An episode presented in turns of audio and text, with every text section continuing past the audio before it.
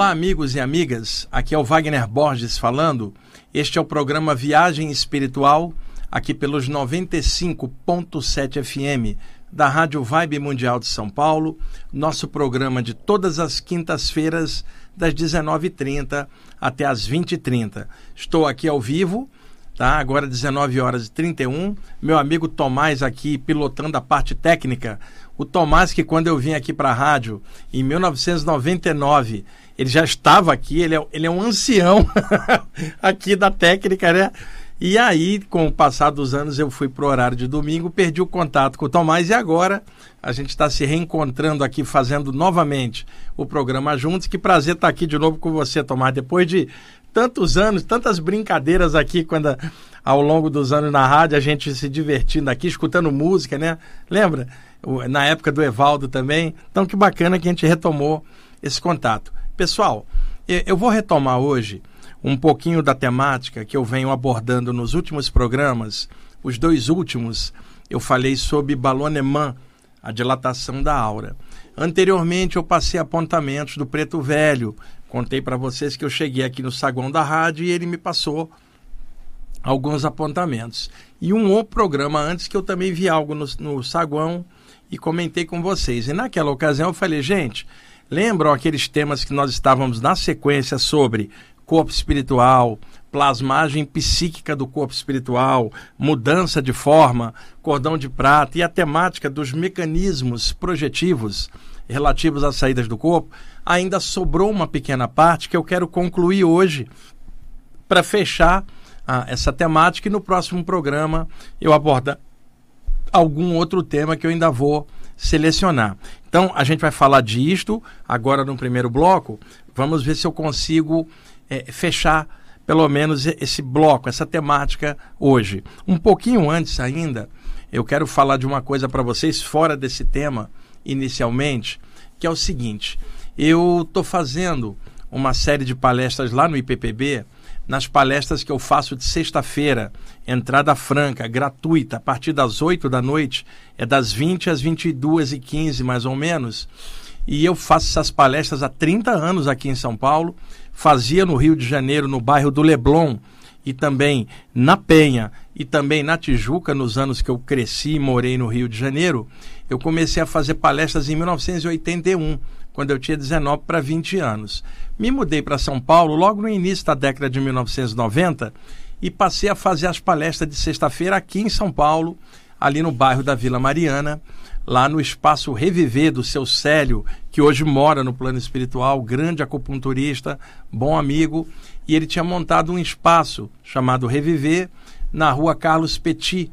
Se eu não me engano, era no número 337, que é a rua que tinha é, o Livorno, restaurante, onde hoje está um prédio, e a Rua da Caixa d'Água, ali da Vila Mariana. Então, entre 19 do Rio para São Paulo, ficava indo e voltando, entre 1988 e 1997, eu fazia essas palestras ali.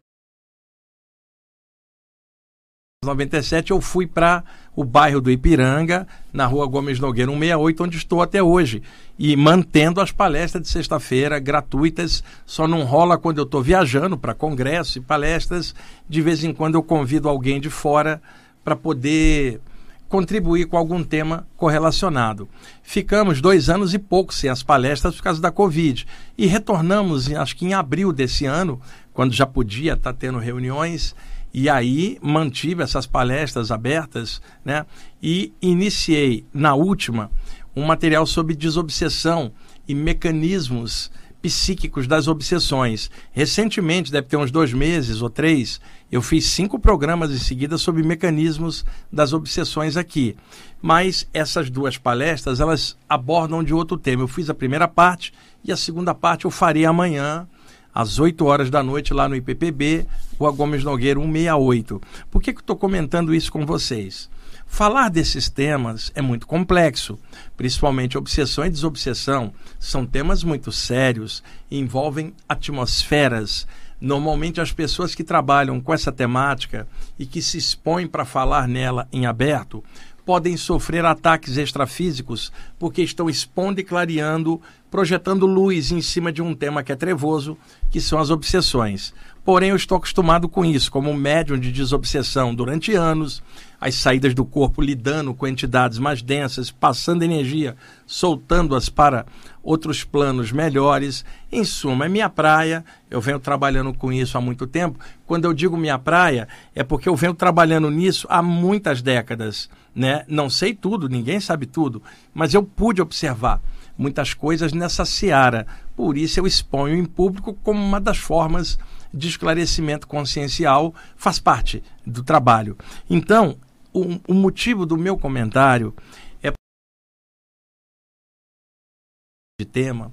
Eu sou levado fora do corpo durante o sono uma ou duas noites anteriores e preparado numa reunião espiritual pelos mentores extrafísicos para me capacitar, me passar algumas coisas a mais para que eu possa complementar isso cá embaixo com o meu próprio jeito, de forma anímica, mas recebendo a orientação anteriormente fora do corpo.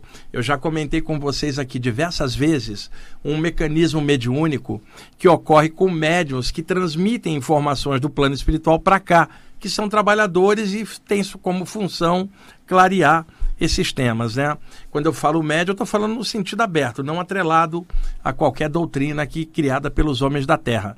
Eu estou falando da relação do ser humano encarnado, que é um espírito também, com o pessoal do lado de lá, numa relação que sempre existiu, independente de doutrina X ou Y. Então, muitas vezes, a pessoa está fora do corpo, ela pode estar consciente, semiconsciente ou inconsciente. Mentores se juntam criam uma esfera de energia e eles projetam dentro dessa esfera formas pensamento poderosas que vão se juntando formando uma média. Por exemplo, às vezes é, um, três, quatro compositores podem se juntar e fazer uma música só. São quatro compositores, cada um deu um pedaço. Às vezes, três músicos podem compor a, a, a uma música, também uma canção, e cada um deu uma parte instrumental para compor. Três poetas podem fazer um poema só, cada um juntando um pedaço e fazendo uma coisa única. Mentores podem formar um bloco de energia e cada um deles joga conteúdos e esses conteúdos pairam nessa esfera por sobre o chakra coronário da pessoa fora do corpo, ou seja, o para-chakra coronário, e aí esta esfera é introduzida na mente da pessoa projetada né, muitas vezes diretamente pelo meio do para-chakra coronário, incidindo diretamente no corpo mental da pessoa, na mente, dentro da cabeça astral do corpo espiritual. Então, é inoculada essa massa de energia que é um bloco de ideias. A pessoa cai para dentro do corpo, encaixa e muitas vezes apaga. Entra no corpo e dorme. Quando ela acorda horas depois, ela vai dizer assim para vocês: caramba, tem alguma coisa aqui na minha mente que não desce, mas eu sei que está dentro da mente. Deixa-me fazer uma analogia. Ô Tomás, quantas vezes você vai falar para alguém alguma coisa e aí de repente a mente dispersa, você fala assim: Olha, eu quero falar uma palavra para você, está na ponta da língua, mas não sai. A, a, mesma coisa, você fala assim: as ideias estão na ponta da mente, mas não desceram para o cérebro. Não fizeram o download do campo mental para dentro do cérebro, mas você sabe que está ali e que em algum momento aquilo ali vai chegar até o consciente físico. Mais tarde, você está vendo uma imagem ou, lendo um texto ou escutando uma música e dá um clique, um start, uma inspiração. E aí, devido a esse momento em que você se permitiu uma abertura, seja meditando, seja orando, seja fazendo um mantra, seja estudando, fazendo qualquer coisa, nessa hora você permitiu um estado alterado melhor e aí aquela massa de energia interpenetra o seu cérebro totalmente e você é possuído, literalmente, interpenetrado por um campo vivo de ideias. E aí você pega, começa a escrever, porque essas ideias vão ficar vazando através de você pela mediunidade. É um tipo de psicofonia, de psicografia, só que não espacial. A entidade não está ali, estava junto fora e o efeito é posterior. Também pode acontecer a dessa esfera ser introduzida fora e a pessoa encaixa. E aí, durante o dia, o mentor que introduziu aquela esfera dá um toque invisível no coronário dela e aí as ideias descem e a pessoa começa a escrever. No caso de um poeta, vai gerar poemas. Um escritor vai gerar textos. Um compositor vai gerar composições. Um artista, isso pode rolar na arte, ele vai ter um monte de criatividade, vai, vai falar, meu Deus, eu tô, tô tendo um sol de ideias na minha mente, deixa eu pintar logo, deixa eu fazer escultura, deixa eu fazer algo com isso. Então, é um tipo de mediunidade não tão comum e não tão falada, porque ela opera primeiro na saída do corpo, que não é mediúnica, é anímica, podendo ser mediúnica, como já expliquei nos programas anteriores. Mas durante a saída, o contato com mentores que já trabalhavam com a pessoa muitas vezes na vigília, né, de, de alguma forma mediúnica, acontece essa presença anímico-mediúnica e aquilo desce sobre a pessoa. Então, muitas vezes, um dia antes de uma palestra, eu sou levado fora do corpo e ali desce essa massa de luz cheia das ideias dos mentores e aí eu vou mais tarde monto uma aula inteira em cima das ideias que vão chegando agora do meu jeito, interpretada da minha forma. Então, esta noite eu fui levado sobre o tema da desobsessão que eu amanhã vou falar lá na palestra à noite no IPPB. E eu quero pontuar uma coisa para vocês, e por isso eu estou explicando esses mecanismos que fazem parte ainda daquela temática que eu vim abordando sobre corpo espiritual, por causa de um detalhe em particular, do qual me foi chamada muita atenção para eu prestar muita atenção nesse detalhe, porque é por onde alguém pode cair.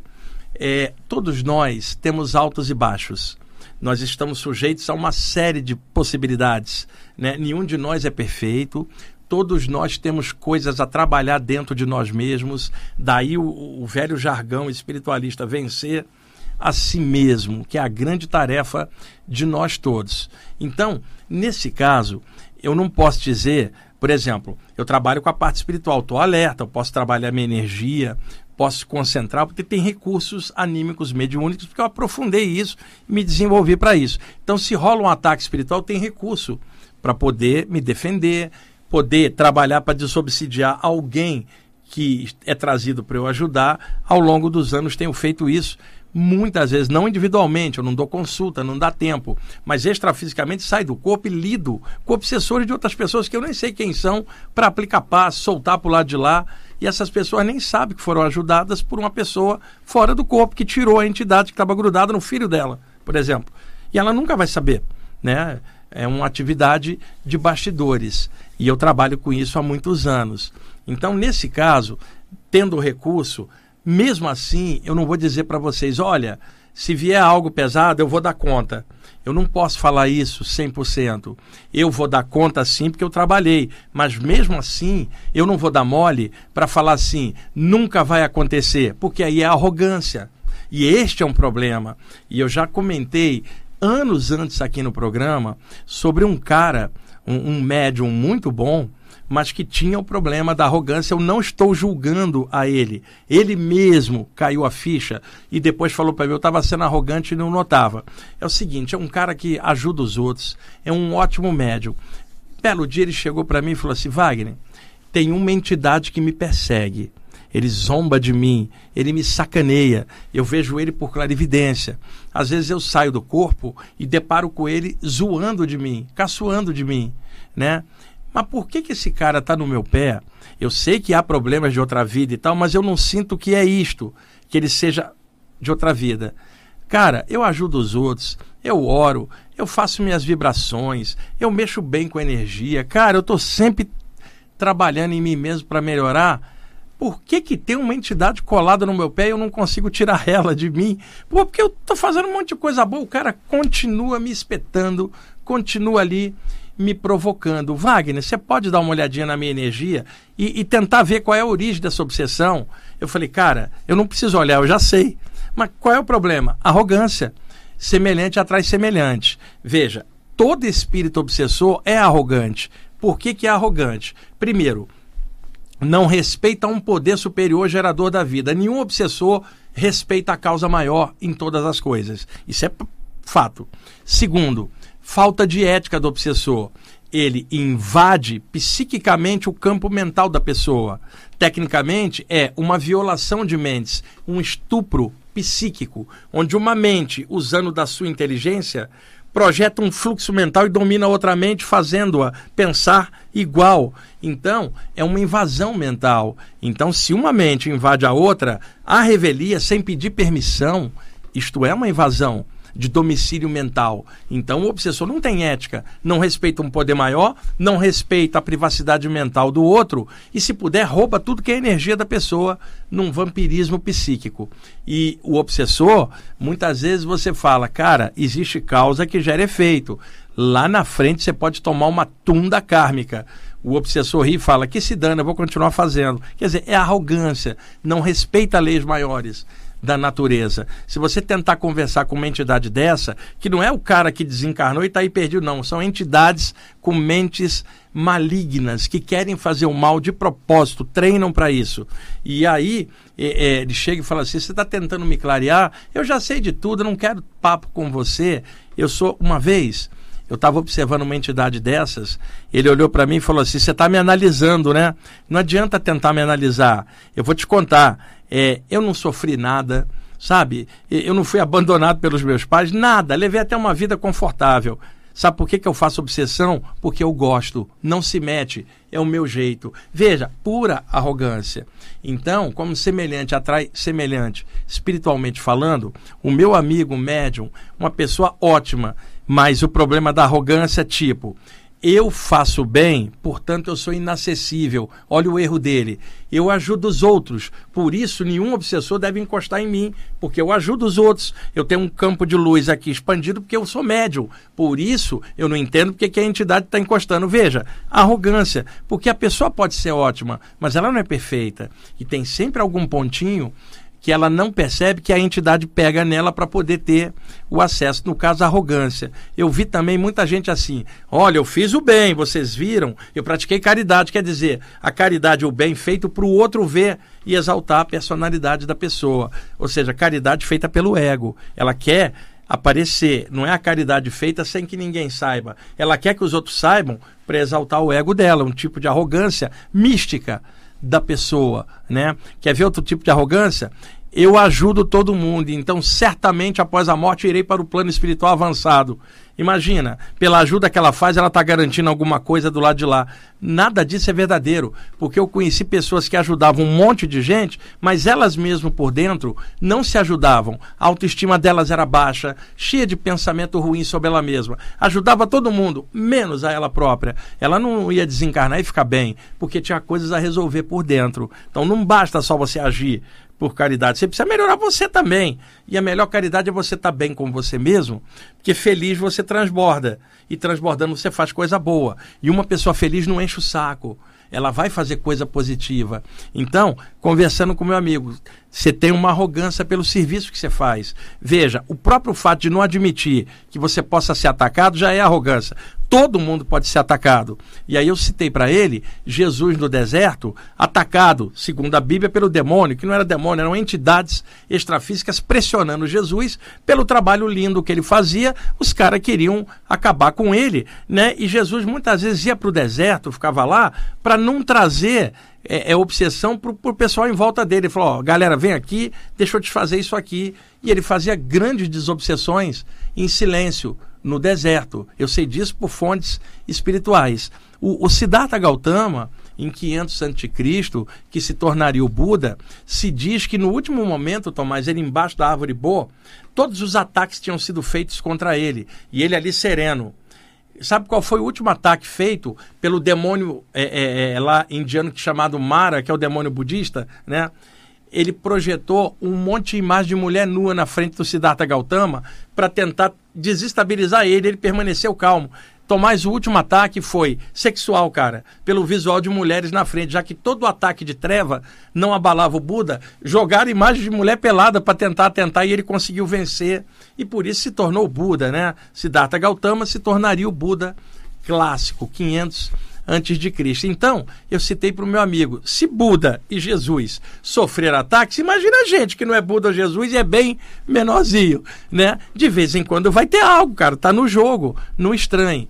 E eu também conheci é, gente que manipulava energia muito bem, não foi só uma pessoa, foram várias, que trabalhava bem energia e dizia assim, Pode vir que se encostar uma entidade eu torro, eu dou um choque, eu liquido, jogo ela no umbral, faço um mantra, destruo. Isso é arrogância. É diferente. Você tem que se defender de um ataque, mas não com o mesmo clima. Se defende e depois irradia algo legal. Porque se aquele obsessor melhora, ele nunca mais vem te atacar. Agora, você dá um choque nele, faz um estado vibracional e dá um choque, ele fica danado contigo, amanhã te ataca de novo, ataca a sua família. E vai, você vai só gerando inimigos por arrogância. Então existe um tipo de obsessão atraída pela arrogância. Eu conheci gente que falava assim: eu sou inassediável, ninguém consegue me assediar porque eu crio um campo energético e ninguém entra. E a pessoa estava assediada porque eu via. E não foi um caso só. Entrava pela surdina, energia escura, ele não via, embora manipulasse energia. Vinha na mente dele por arrogância. Semelhante atrai semelhante. arrogância atrai entidades obsessoras que também são arrogantes. E não é o obsessorzinho é, que vai chegar ali e atacar você aleatoriamente, não. São caras que manipulam bem processos mentais malévolos. Por favor, tomem cuidado. Era sobre isso que eles queriam falar comigo fora do corpo e, e para jogar no contexto. Eu pensei, vou colocar na palestra para amanhã, mas já tem tanta coisa na palestra. Falei, quer saber? Eu vou colocar aqui no rádio, em aberto, para que sirva de alerta. E detalhe, alerta para mim também. Sabe, na hora que você achar assim, eu estou iluminado, tô, eu não sou assediável, estou zero bala, você já está assediado. Primeiro pelo teu ego. Você pode manipular a energia muito bem, mas e daí o teu ego está te consumindo por dentro e observa, eu manipulo energia muito bem, eu sou superior ao outro. Veja a arrogância disso, vai trazer problema sério para o entorno da pessoa ou para ela. Então, é de bom tom a gente lembrar o ensinamento de Jesus, orai e vigiai, que é o orai, não é ficar fazendo um milhão de prece, é, é, é vigiar os próprios pensamentos, é, é, é a sintonia mental. E o vigiai é vigiar a si mesmo e não a vida do outro, se policiar. Então é importante a vida inteira. Não deem mole com isso, gente, tá? Nenhum de nós é zero bala. Uma hora ou outra nós podemos sofrer uma espetada. Se isso acontecer, reage bem. Transforma a obsessão em assistência. Irradia algum legal. Transforma. Sabe que quem vier você possa saber trabalhar sua energia e possa irradiar algo bom, mas não como alguém arrogante, e sim como alguém que está crescendo, melhorando, sabe que tem pontos dentro que pode atrair coisas. A vida inteira será assim. Vai ter sempre algum pontinho em nós não trabalhado que a gente às vezes não percebe. Vem a entidade que às vezes conhece a gente outra vida e aperta naquele ponto. Seja lá quem for, qualquer uma pessoa desses 8 bilhões de pessoas que estão encarnadas no momento, todos estão sujeitos, eu estou sujeito, vocês estão sujeitos nos momentos que a gente dá mole. Aí chega alguém e fala assim: eu não dou mole. Esse é o arrogante, já está dando mole. Ao falar que não dá mole. É, é, é orar e vigiar. Observa, gente, tá? É, é, tem momentos em que nós somos carrascos, ou dos outros ou de nós mesmos. Tem momentos em que nós depreciamos a nós mesmos. Tem momentos que nós estamos miseráveis por dentro. Mesmo sabendo mexer com energia, dentro tem miséria. Por causa da arrogância. Toma muito cuidado, gente, tá? Esse é um caminho perigoso para todos nós, sabe? É, vamos devagarzinho, com calma, vai ponderando, observando, vai melhorando. Não tenha medo de nada, mas não ter medo não significa que você está desafiando a ninguém. Eu não tenho medo de nada, mas não desafio nada e o que vier eu tento fazer o melhor possível, vou melhorando junto. E outra, vou aplicar energia nesse obsessor para ele ir embora, que ele melhore. Aí eu pergunto, só ele precisa melhorar e você não? Então, na hora que eu projeto energia, eu desejo que o obsessor melhore e que eu melhore. E eu já estou melhorando ao fazer isso. Agora, o fato de eu melhorar não significa que eu sou superior a ele, que também é uma centelha vital do mesmo todo, no momento desequilibrada pela escuridão dele próprio fazendo mal. Mas eu sei qual é a origem dele, é a mesma minha, que é Deus. E eu sei que eventualmente vai cair a ficha. E não cabe a mim qual é o tempo que vai acontecer isso. Só Deus é que sabe. Cabe a mim vibrar o melhor e tentar ver o melhor possível. Me defender sim, mas sem machucar, sem agredir, sem humilhar os outros. Esse foi o alerta que esta madrugada me foi passado. E aí, em lugar de colocar na palestra de amanhã, eu estou colocando aqui para vocês. Eu sei que eu falei que ia dar sequência ao tema, Tomás, mas acaba que um tema desse vai levando e a importância disso é muito grande, né? E eu agradeço a diretoria da Rádio Mundial, a, a Miriam, a dona Luci, pela oportunidade de estar aqui Tá? Agradeço ali o Tomás, meus amigos aqui da rádio, todo mundo da recepção. Eu brinco com todo mundo, conheço todo mundo aqui e me sinto em casa aqui e agradeço pela chance de eu estar podendo estar falando essas coisas aqui, alertando. E o alerta serve para mim também, eu estou dentro do bolo. Porque se eu falasse assim, para mim não é, já seria arrogante, já seria obsessão. Arrogância é a auto-obsessão que atrai o de fora. Então vamos trabalhar em cima.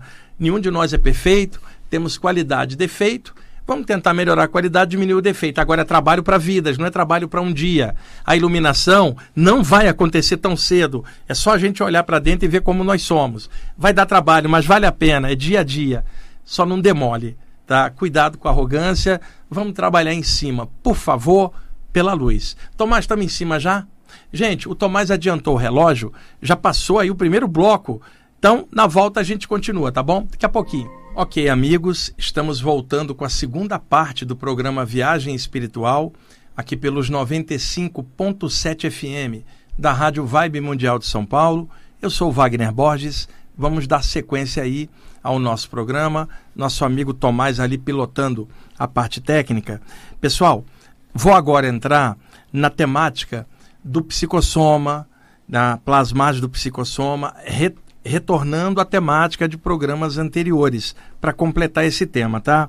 Eu tinha comentado antes para vocês que o corpo astral, também chamado corpo espiritual, psicossoma, perispírito, corpo de luz, corpo psíquico tantos nomes, esse corpo energético é dotado de alta plasticidade e tende a plasmar tudo aquilo que a pessoa pensa, mudando, metamorfoseando a aparência energética a partir do que a pessoa pensa. O corpo humano é energia densa, é a matéria que é energia condensada.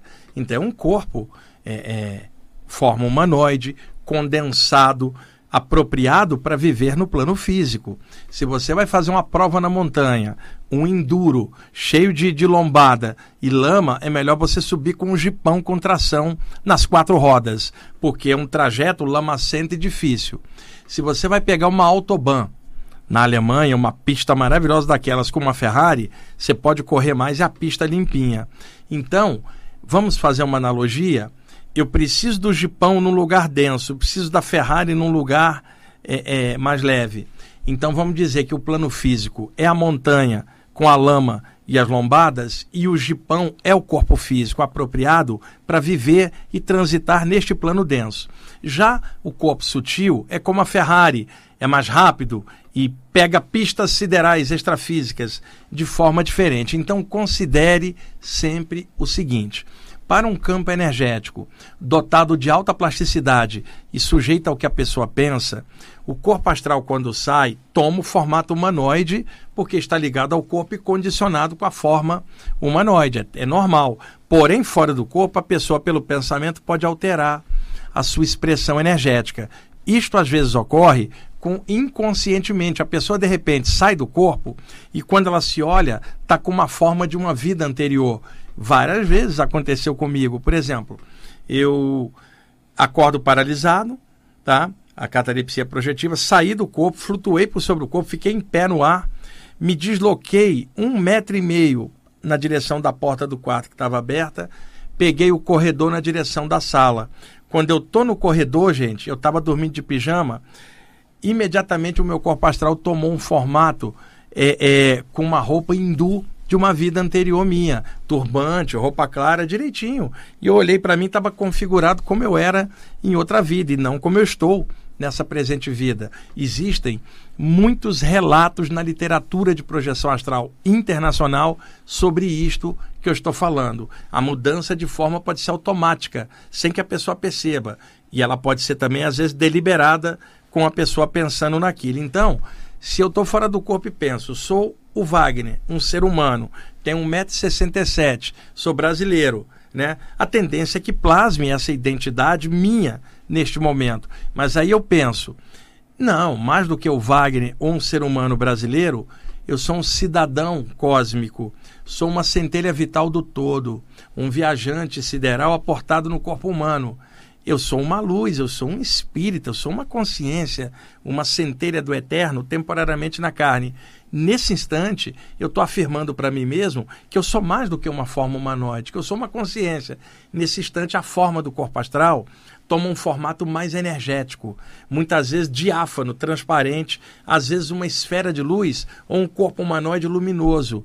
E também pode acontecer, nesses instantes de transcendência, que pelo topo da cabeça do corpo astral, o para-chakra lá fora, o corpo mental se projete para fora do corpo astral numa segunda projeção para o plano mental, onde a consciência não tem forma alguma, é puramente sem noção de espaço e tempo. E isso é de difícil narrativa para as pessoas aqui, porque falta linguagem para descrever isso. Então, a forma do corpo sutil, no que tange ao corpo astral, não é fixa como a do corpo humano, é dotado de alta plasticidade.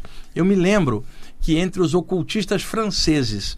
Do final do século XIX, a turma ali da ordem martinista, Papi, Stanislas de Guaita, é, Saint Martin e, e, e, um pouco antes deles o próprio Eliphas Levi, em seus trabalhos falavam o seguinte: o corpo astral é um mediador plástico. Quando você fala mediador plástico, ele é o mediador entre a mente e a forma. O que a mente pensa, ele toma o formato, devido à alta plasticidade. Eu já falei nesse tema muitas vezes ao longo dos anos nos programas. E hoje eu estou colocando em outro contexto. Outra coisa, às vezes alguém fala assim, Wagner, eu já ouvi você falar várias vezes sobre isso. Sim, o público é rotativo. Eu não estou aqui com um grupo de estudantes é, que estuda há anos sobre isso ali, numa será um público médio, tem, médium, né? Médio, médium é outra coisa, é outra coisa é médio no sentido médio, médium latim intermediário. O público médio, numa abertura de informação. Nem tudo dá para aprofundar sem uma imagem, sem uma explicação, ainda mais coisas do plano mental.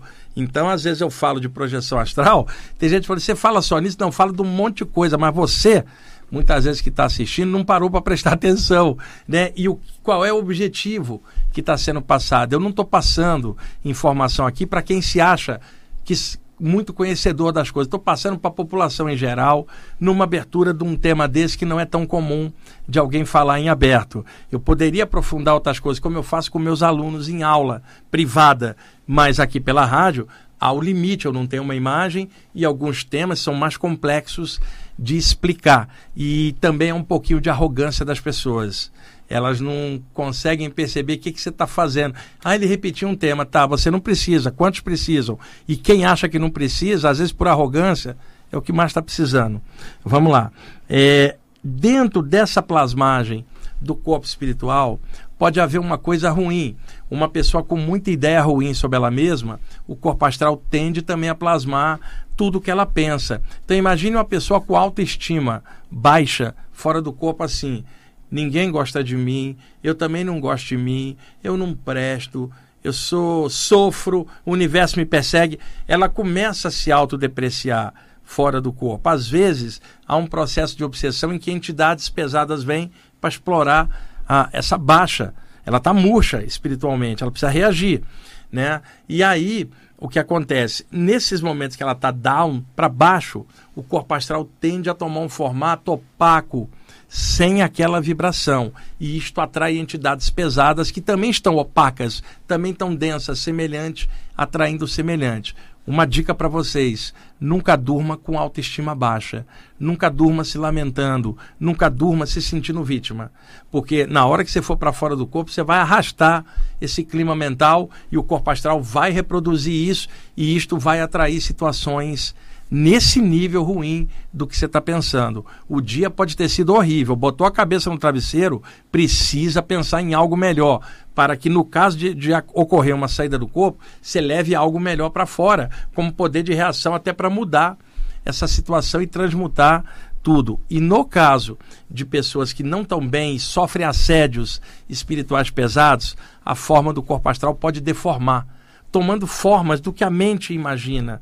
No caso de entidades que estão presas em loopings mentais, como no caso de presenças que suicidaram o corpo, porque suicidar a consciência é impossível, mas matar o corpo é possível. Suicidaram o corpo e hoje estão no plano espiritual em looping com a ideia da autodestruição, que não ocorreu porque a consciência não morre e a pessoa num looping, num monoideísmo de ideias fixas, presa dentro da mente que se torna uma masmorra mental e aí a pessoa é atraída para ambientes mais densos com outros iguais a ela por semelhança. Então imagina alguém nesta condição que já não consegue coordenar um pensamento, concatenar ideias, a forma do corpo astral ela vai também alterando. É aí que na área espírita se fala dos ovoides na série Nosso Lar do André Luiz, de uma entidade perdendo a forma humana, tornando-se um ovoide e como se fosse um feto de cabeça para baixo dentro do útero, dentro do campo energético dela, como se houvesse uma despersonalização.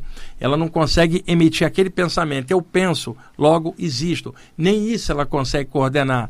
A mente está fragmentada. A forma do corpo astral começa a degradar até tomar um formato que parece um feto deitado dentro de um campo ovalado foi isso que foi chamado de ovoide pelo André Luiz. Agora, o exagero de algumas pessoas dizerem que isto poderia ca causar destruição do espírito, isso é impossível. Ninguém morre.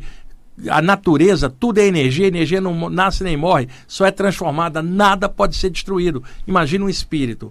Qual é a cura para um ovoide? Reencarnação. Porque pela reencarnação, colocando ele adaptado aqui na Terra, o corpo humano novo que ele ganhar vai fazer com que o corpo astral molde a forma humana de novo para reiniciar o processo. Agora, é um atraso, porque, como eu falei antes, a pessoa está indo na direção de um avanço. A forma humanoide começa a sumir. A pessoa, quanto mais avançada, vai ter uma forma energética, já não presa ao condicionamento da forma antropomórfica terrestre e alcançando níveis em que nem é mais percebida, já no plano mental. Agora, nós, avançando, estamos nos liberando da forma humana com o tempo. Alguém que está na condição de ovoide tem que voltar. Não é que ela é, é, retrocedeu, ela estacionou. E agora ela precisa encaixar no corpo para recuperar a forma humana. Olha, para depois reiniciar o processo até um dia. Isso é uma perda de tempo. Não estou julgando nada, eu estou somente comentando como é um atraso para a pessoa. Puxa, vamos avançar e ela está literalmente estacionada. Retroceder é impossível. O que ela tem dentro, está dentro, só não consegue acessar pelo looping mental. Assim que ela melhorar, retorna o potencial que não está perdido, está amortecido, anestesiado dentro da mente. Eu vi autores dizerem que a pessoa vira o void, ela morre. Conversa fiada, nada morre, é, é, na natureza nada morre, tudo se transforma. Tudo é energia em graus variados de condensação. Imagina um espírito, uma centelha vital. Ah, oh, não dá, eu não consigo entender autores espiritualistas falando uma sandice dessa de que é possível a destruição do espírito. Oh, oh, isso aí é totalmente contrário a qualquer estudo avançado de espiritualidade em qualquer área que vocês forem pesquisar. E outra coisa importante, no astral inferior, chamado umbral, plano extrafísico atrasado, tem tantos nomes, Guirrina entre os judeus, o Hades dos gregos, é toda a história, o Kamaloka dos hindus, o plano espiritual denso. Ali são encontradas várias entidades deformadas, algumas com formas animalescas. Não é que ela virou um animal, a forma está animalizada porque a mente está numa condição de degradação horrorosa. Tem coisas que são vistas fora do corpo, no astral inferior, que não dá para a gente contar aqui de tão horrorosa que era e tão deformada. A literatura espiritualista tem vários casos desses. Eu sugiro para vocês darem uma olhadinha no livro A Vida Além da Sepultura, ah, do médium Exílio Mais, do, dos espíritos Ramatiz e Atanagildo. Tem descrições do astral bem interessantes, bem curiosas a, a esse respeito. Outra coisa, nas saídas do corpo, em ambientes pesados, o mentor extrafísico é mais sutil. Então, o projetor extrafísico está ligado pelos filamentos do cordão de prata ao corpo humano. Portanto, ele é mais denso do que o mentor que não tem conexão com, com um elemento físico, ele está desencarnado. Então, é muito comum o mentor levar a pessoa e a pessoa interpenetrar o plano astral pesado e o mentor ficar fora, monitorando, coordenando telepaticamente o que ela vai fazer por comandos mentais, porque o projetor tem a energia mais densa ligada à Terra e, portanto, vibracionalmente falando, energeticamente falando, mais próximo dessa realidade extrafísica mais deteriorada. Então, muitas vezes, você está num ambiente escuro e o astral inferior tem várias configurações, desde cidades trevosas, abismos, coisas que o Dante Alighieri já falava lá no século XIV na Divina Comédia. Daí vem a expressão dantesco ou dantesca, significando uma coisa horrorosa, a partir das visões do Dante Alighieri na Divina Comédia, no inferno e no purgatório. Visões dantescas, deformadas, horrorosas. O Dante, que era um baita de um projetor extrafísico e que conseguiu camuflar suas projeções no, na Divina Comédia, que todo projetor vê ali que o Dante estava tendo relatos de saídas do corpo, que ele criou de forma ficcional porque se ele deixasse claro o que estava rolando, ia parar na fogueira da Inquisição, que era fruto da ignorância religiosa e do poder temporal religioso e político da época, que mandava para a fogueira mesmo, sem julgamento nem nada na base do fanatismo religioso. É uma das manchas da humanidade, é o período da Inquisição e as trevas da Idade Média, onde a ignorância era o negócio que impedia as coisas de acontecerem para melhor. Né? Tem gente que acha que hoje está ruim, Tomás. Vai viver na Idade Média para você ver. Né? Hoje tem um monte de coisa estranha, mas tem um monte de coisa boa. Na Idade Média tinha muita coisa estranha e pouca coisa boa. Né? E a Inquisição pairando por cima de todo, podendo matar qualquer um à revelia. Em nome de Deus, cara. Isso que eu estou falando não é crítico, isso é história. Exatamente, o Tomás está falando que era heavy metal. Viver naquela época era. Fechou, é, fechou o olho, crau, né, Tomás? Bom, e aí se vê muitas vezes entidade degradada, você está no ambiente escuro, né? Uh, eu tive no ambiente outro dia que as paredes do lugar plasmada vertiam sangue, Tomás. Tudo isso energeticamente. Tive em lugares que as paredes eram escuras, a própria parede respirava, a escuridão respirava. Não era respiração, é claro, mas ela pulsava como se fosse uma parede cheia de excrementos viva, cara com uma maldade intrínseca ali dentro e entidades ali dentro. Então existe a capacidade do corpo espiritual de mimetização, que é a arte de se disfarçar em relação ao meio ambiente. Por exemplo, é, é, soldados do exército, eles vão fazer uma atividade na floresta, na mata. Então eles colocam uma roupa verde porque disfarça melhor na mata que é verde. E se a, e se a atividade é à noite, passa um graxa no rosto para não dar reflexão da luz e não ser detectado. Isso é a arte do mimetismo, se tornar igual ao ambiente para que quem passa não perceba, parecendo que você está invisível, fazendo parte da, daquela natureza. O camaleão é o maior mimetizador que existe no reino animal, porque ele troca de cor e se confunde ao meio ambiente e o predador não o localiza por incrível que pareça, existe mimetismo extrafísico. Você passa um ambiente escuro, como se fosse uma parede ali, ou chão, de repente salta de dentro da parede uma entidade, ou salta do chão uma entidade em cima de você, como se ele emergisse do chão. Ele estava mimetizado com o chão ou com a parede escura. Por quê? O corpo astral dotado de alta plasticidade, eles se mesclam, se misturam ao ambiente. Também teve vezes em que eu estava fora do corpo com um mentor que teve que descer junto comigo, mais condensado, né? um Exu de Umbanda, num trabalho de desobsessão, e nós estávamos com um ambiente que tinha ruínas assim plasmadas. Veio um bando de entidade, ele me puxou para dentro de um muro plasmado, tudo condensado ali. E eu e ele nos tornamos um muro, invisivelmente. Os caras passaram e não viram a gente. Isso é mimetismo extrafísico. Vocês vão encontrar isto em relatos de projeção astral de médiums que praticam resgates extrafísicos no umbral. O que eu falo para vocês é tirar de experiência prática de muitos anos. Eu falo para ler bastante para vocês terem visão de conjunto e encontrar uma média. E outra coisa, não estou falando pesquisadores teóricos que ficam estudando projeção astral só como fenômeno, estou falando de vivência prática, anímica, mediúnica misturada na projeção, porque a mediunidade acrescentada na projeção, uma área soma com a outra.